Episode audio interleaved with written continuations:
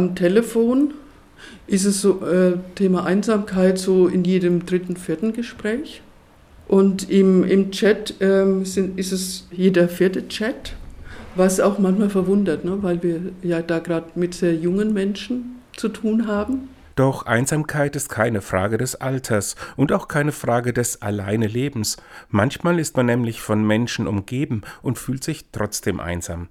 Christiane Knobling ist seit 2007 die Leiterin der Telefonseelsorge am Untermain. Sie koordiniert den Dienst, sorgt für die Aus- und Fortbildung der zurzeit 65 Ehrenamtlichen und sitzt oft auch selbst am Telefon.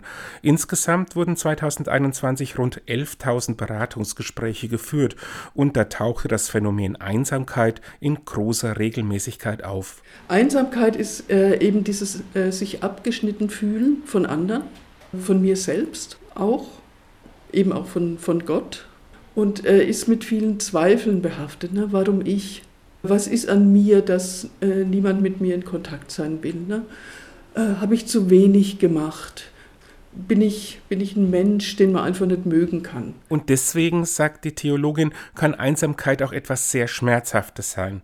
Zwar erlebe jeder Mensch dieses Gefühl hin und wieder in seinem Leben, doch nicht jeder braucht dann auch gleich Hilfe. Äh, die Menschen, die bei uns anrufen ähm, und äh, die wirklich unter dieser Einsamkeit leiden, haben so dieses Gefühl, nicht mehr, dass sich so schnell was ändert und dass sie so schnell rauskommen. Ne? Aber wer den Schritt gemacht hat, bei der Telefonseelsorge anzurufen oder einen Chat zu starten, hat sich schon in Bewegung gesetzt, um seine Situation zu verbessern. Es gibt Anrufende, die möchten das erzählen und sagen dann, oh, jetzt fühlen sie sich schon mal leichter. Und es gibt Anrufende, die sagen, ich würde gerne mal schauen, was kann ich denn machen.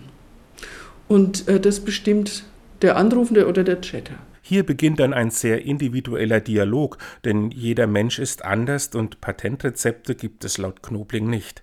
Wenn dann beispielsweise so wie jetzt die Weihnachtszeit vor der Türe steht, eine Zeit, in der Einsamkeit oft ganz besonders stark empfunden wird, dann steht meist die Frage im Vordergrund, was könnte mir gut tun, wenn diese Tage kommen. Und es kann sein von, äh, ich trinke abends gern äh, eine Tasse Kakao, äh, bis hin zu, es äh, gibt Bücher, die tun mir gut, ich habe eine Musik, die mir gut tut. Manche haben, haben Bilder, die ihnen gut tun, Gebete.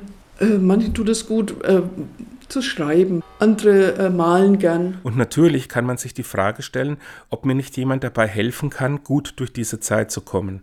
Da ist es allerdings hilfreich, nicht erst im letzten Augenblick nach einem Wegbegleiter zu suchen. Wenn ich jetzt schon anfange, darüber nachzudenken, kann ich ja auch überlegen, wen kenne ich denn, wo ich mir vorstellen kann, Weihnachten zu verbringen. Vielleicht auch nicht den ganzen Abend, aber dass man sich nochmal trifft, eine Stunde oder zwei Stunden.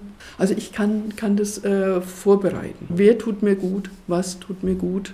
Und gleichzeitig mich auch vorbereiten, dass auch wenn ich äh, an dem Heiligabend etwas tue, was mir gut tut, dieses Gefühl kommen kann.